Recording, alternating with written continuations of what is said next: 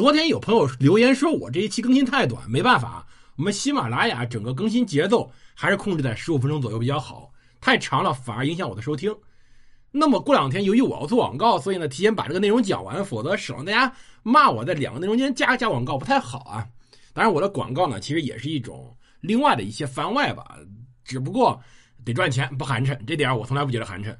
那今儿呢咱接着讲李林甫这个故事，就是李林甫我们前面讲了，李林甫看似啊是通过宫斗上台的，他通过参与了当时李隆基的立嗣问题，所以呢他能得以上台，这是当时李林甫上台途径。看起来就是一个我们老版的一个非常传统的一个剧情，就好像我们看《甄嬛传》一样。所以，其实唐玄宗如果不是我们中国人对唐朝了解不多，他的故事去拍一部非常好的电视剧可以的。刨出其中一些不太容易讲的内容，确实可以拍成电视剧。但是这个内容说句实话，大家对唐朝了解太少了，没有很好的基础建设，去拍这个很容易出问题。就比如大明王朝一五六六就是一个典型例子。那么。李林甫这样上台，其实我们都忽略一个人，这个人就是李隆基。唐玄宗并不是昏君，唐玄宗晚年确实有点糊涂，但他绝对不是昏君。那么，为什么李隆基会选李林甫呢？这里我给大家一个结论啊，就在我看来，李林甫很像是李隆基的和珅。没错，他是李隆基的和珅。他正是因为扮演了一个帮助李隆基理财的能力，才真正的在唐玄宗身边立住脚，而且一立就是快二十年。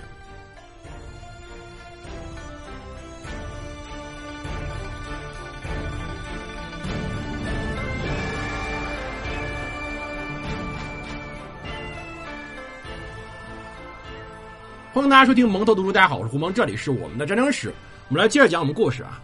我们的故事会一直讲下去，然后希望大家帮我打打评分。前面内容呢，我随后把一些节目重新整理停掉以后，我会进行重录。然后同时呢，我另外一个节目快开了，现在没上线，叫做《胡蒙说经济危机史》，是接着我们另外一个节目叫做《美国大萧条》讲的。如果大家对于什么明朝啊、清朝的问题有兴趣，到时候我们会讲明朝、清朝的财政问题。会讲讲明末和乾隆朝财政问题，我们在会里面重点讲这个问题。当然，这是我的安排啊。前两个先讲的肯定还是欧债危机，以及我已经跟朋友们许诺很久的国民党当时一九四零年代的金圆券危机。那么，我们还回到这李林甫这里讲啊。为什么说到这儿呢？其实，林府当时面临的问题，其实跟乾隆，包括跟当时国民党面临的问题很像啊，就是没钱。我们前面讲了很久了。整个到玄宗年间到开元年间，其实传统上我们所提的均田制、府兵制和宗调制基本上已经废掉了。这种体制性的废掉，导致唐玄宗的收入越来越少。为什么我上期会讲说不停的唐玄宗需要从长安到洛阳去救食呢？原因在于关中地区已经收不到足够多的钱和粮食来供养当时的大臣们了，而李林甫正是凭借才能在这一阶段崭露头角的。即使到后来，到天宝年间，到安史之乱以后，玄宗西幸途中曾经跟裴世烟说过一句话，说玄宗西幸常郁郁不悦，多与裴世烟并马语，与其平日之事，时亦解言。上曰：“李林甫之才不多得。”是焉曰：“诚如圣旨，尽时无仇。”什么意思呢？唐玄宗包括裴世烟认为李林甫的才能是当时无所匹及的，没有人能跟他比。那李林甫才能在哪呢？李林甫最大才能在于他能就着唐朝中期开元年间政治、经济、文化、军事等复杂变化，针对当时问题提出新的解决方案，有点类似于电视剧《乾隆王朝》里面那个和珅。虽然说那个电视剧被笑成《和珅传》，但实际上。和珅在里面解决事情能力的体现是非常重要的，他绝对不是一个只会调笑的一个佞臣。和珅、李林甫这种人本身是能臣，至于他们贪不贪那是另外一回事儿。而李林甫在当时到开元二十五年的时候，其实已经面对问题非常复杂了。他进行了大规模的修订，比如说针对当时的田令进行修订，比如说针对当时的刑法进行修订，比如我们前面所讲的府兵制向募兵制转变。也就是所谓的兵防建儿的募兵制，也是当时开元二十五年由李林甫先开始把它作为定例的。虽然说唐高宗开始到武则天时期到玄宗时期，这些体制都在逐渐的转变，但到玄宗时代才真正完成。最终促成开元天宝盛世形成。某种意义上来说，正是李林甫在其中主持的作用。之所以后来没有夸李林甫，是因为李林甫的作为其实客观上导致了后来天宝之乱的事件，那就没法夸他。但客观来说，在解决当时问题之上，李林甫是有很大贡献的。我们举一个例子就知道李林甫多能干了。唐朝有个著名事件叫做长行止，是怎么来的呢？其实原因在于之前在唐朝初年的时候，整个的财政制定规则是比较复杂的。比如说唐朝前期支用国用的计划及实行呢，是程序非常繁琐，需要由度支去奏抄，然后呢专门发圣旨、发日敕，然后呢在金仓部做符，做好以后呢，再由百司抄写给各州。而在下给各州的符中呢，又要涉及到全国赋税支付情况，这样就很乱，很乱呢。所以在这种情况下，在《唐会章要》中就写了有这么一个长行指这东西，就对每年一造的支度国用计划进行了非常重要的简化。那度支呢，每年只要将所需征收赋税的数量报给皇帝财政，然后由金部向各州颁布一二指文，具体份额及征纳措施等。那各州呢，就可以根据这个长行纸条自行处置，所以后来对这个事儿评价其实很高，就是他把支度国用计划，我们可或者说一年一度的财政计划，从三个内容变成一个内容，使得支度国用计划呢由总列全国分成了分列局部，这样的每个地方其实你很多东西你不需要不需要了解，你把你事儿办好就行了，而且呢，把整个的从开元年间起财政普遍调整的形势下，使得租庸调的收支呢。适应了当时形势变化，而且重新的固定化、制度化，使得支度国用的重点变成了对地、对户税，尤其是户税征收上。为什么要这样呢？因为在当时，由于租用调出现问题，均田制出现问题，你想征收田租已经很难了。原因很简单，我家没田，你怎么征我的？或者我种的田已经不是咱们分的均田了，它已经成私田了，你怎么征？很简单，我按户征你税，我按人头征你税不行吗？所以这时候真正重视的是户税，而且呢还有其他的，比如说和敌法，国家强制性的或者半强制性的去购买粮食来满足国家需要。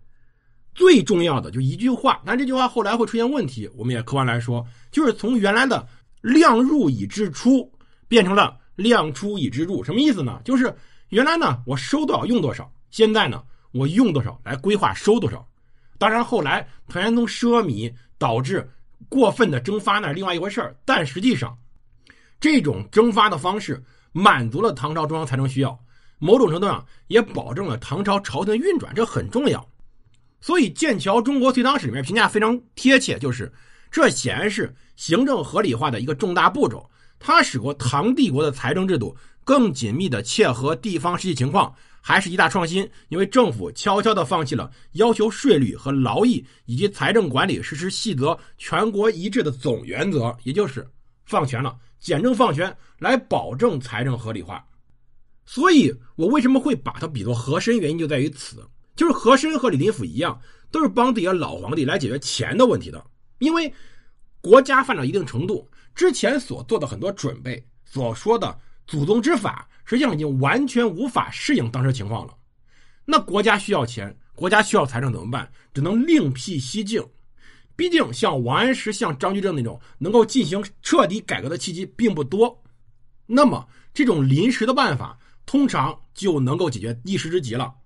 只不过我们要强调，即使这种临时的办法，也不是一般人能想出来的。所谓收税，就是扒更多的鹅毛，听更少的鹅叫。怎么让大家都能满意？至少说让统治阶级钱够使，让下面老百姓能够把钱掏得出来，而不被逼死、不被逼反，这个尺度把握是非常难的。李林甫在这个时候做到了，所以我们要知道，李林甫之所以能够稳坐钓鱼台那么多年，很大程度上就是跟他非常出色的政治眼光和行政能力不无关系的。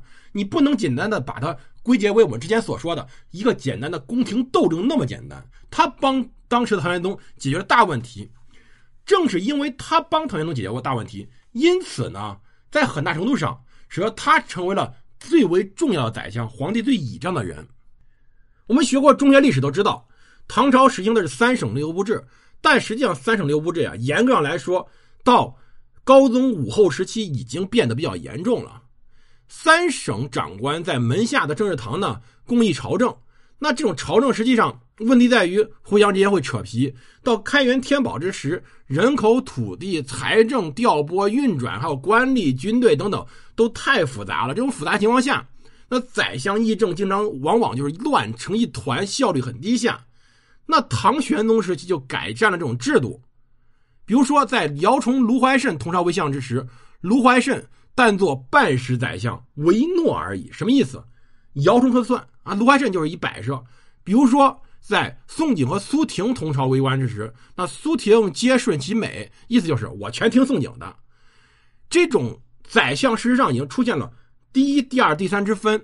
张悦任中书令的时候，也就出现这种情况了。《新唐书》记载说，开元时，张悦为相，又改政事堂号中书门下，列五房于其后：一曰吏房，二曰书记房，三曰兵房。四曰户房，五曰行李房，分曹以主重物矣。实际上，这种时候中书门下已经有点退回，退到什么程度？退到之前在汉朝时候出现的宰相府这种情况了。什么意思呢？就是之前三省六部制的中书门下是尚书省负责办事得要六部。但是呢，有了中书五房以后，中书五房可以直接去办事那唐初这种政务分工这种程序已经实际上名存实亡了。宰相这时候权力变大了，那宰相权力就会集中于一个首相手上，我们就用首相这词来称呼吧。这样子极大的提高了效率，但问题在于这种集权会带来一个双刃剑。集权以后确实效率提高，但是也会对皇权造成威胁。所以唐玄宗需要宰相集权，又需要宰相完全听自己的，服从于自己皇权的意志。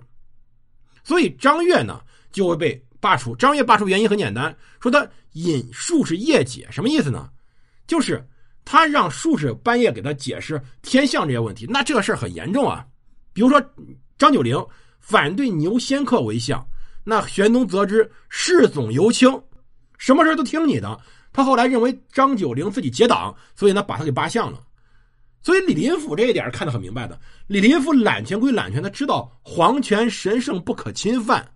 所以呢，他怎么劝底下人呢？他说：“呃，明主在上，群臣将顺不暇，议何所论？君等独不见立仗马虎，终日无声，而食三品除豆，一鸣则触之，后虽不明，得乎？你说你们天天吵什么吵啊？你们不见这御马天天呢一声不吭的，吃的是三品官才能吃的粮食，结果呢，只要你一叫就被罢了，以后你就想不叫都没机会了。”所以，李林甫在这个时候是什么都顺着皇帝来的。开元二十四年的时候，玄宗想从东都回到长安，就从洛阳回长安。当时张九龄、裴耀卿等人认为这时候农收未毕，希望能够到收成以后再回去。林甫等二人回到以后，他就说：“长安、洛阳，陛下东西宫耳，往来行幸，何更择时？届使防于农收，但应。”处所过租费而已，臣请宣示百司，即日西行。什么意思？长安、洛阳不过是天子您的两个宫殿而已，您想怎么走怎么走。耽误农时很简单呀，您把他的税免了不就行了？所以玄宗非常顺利西行。包括在后来牛仙客任宰相上，李林甫说天子用人有何不可？比如说在随后太子问题上，李林甫当面什么都不说。因为当时张九龄说：“呀，太子天下本，不可轻摇。”甚至张九龄等人都到什么程度了？陛下必欲为此，臣不敢奉诏。这李林甫当面啥都不说，背后呢跟玄宗亲近宦官说：“此主上家事，何必问外人？”所以后来太子李英就被废掉了。所以林甫一方面能力很强，另外一方面呢，他什么事儿都听皇帝的。所以在开元后期到天宝年间，唐朝全盛之时，虽然说当时唐王朝内部矛盾已经积累到一定程度了，整个社会呢却反映出来的是一份非常繁荣景象。那到这个时候，唐玄宗五十多岁了，志得意满，加之呢正好有了新欢杨贵妃，所以就出现了从此君王不早朝。之前那种年轻时候那种拼搏、励精图治精神全都不在了。天宝三载，玄宗问高力士。说朕不出长安近十年，天下无事。朕欲高居无为，系以政事为林府，何如？我把事儿都交给李林甫办，怎么样呢？其实他对李林甫已经非常信任了。李林甫什么事儿都听他的。李林甫本质上就是唐玄宗控制皇权的一个非常好用的工具而已。而这工具呢，为了让自己成为皇帝唯一好用的工具，便大力的排解那些有能力的并且听话的大臣，比如说兵部侍郎卢循、绛州刺史严挺之、户部尚书裴宽、刑部尚书裴敦富、江淮租庸转运使韦坚等等等等等等，这些人都被排挤了。所以实际上。玄宗时代内到天宝五年、天宝六年的时候，他已经没有那种像李林甫这样绝对有才能又绝对忠心的人可以用了。李林甫就真正的专权，而李林甫专权的结果是什么呢？在客观上，结果就是他真正的开始提拔了一些人，这些人就是所谓的藩将。而下一期我们将会开始讲讲整个安史之乱最大的主角安禄山这个人是怎么逐渐提拔的。有些东西，我们所看的一些书上讲的呢，还真不一定对。我们下期来聊聊，感谢收听，我们下期见。同时说一下，我们下期可能是个广告，如果大家喜欢这些东西的话，可以买一买。呃，不喜欢的话，请也不要帮我打差评。毕竟这个节目呢，还是需要一些高评分的。如果大家听到现在还觉得比较好的话，帮我打个五星好评。这个节目我一直会做下去的。谢谢各位支持，我们下期再见。